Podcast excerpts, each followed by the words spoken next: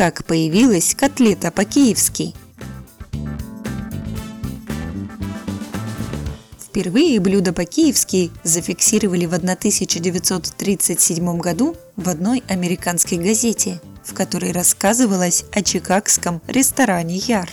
Правда, в статье фигурировала не котлета, а фаршированная куриная грудка, которую как русскую еду рекомендует владелец ресторана, бывший полковник императорской армии Владимир Ященко.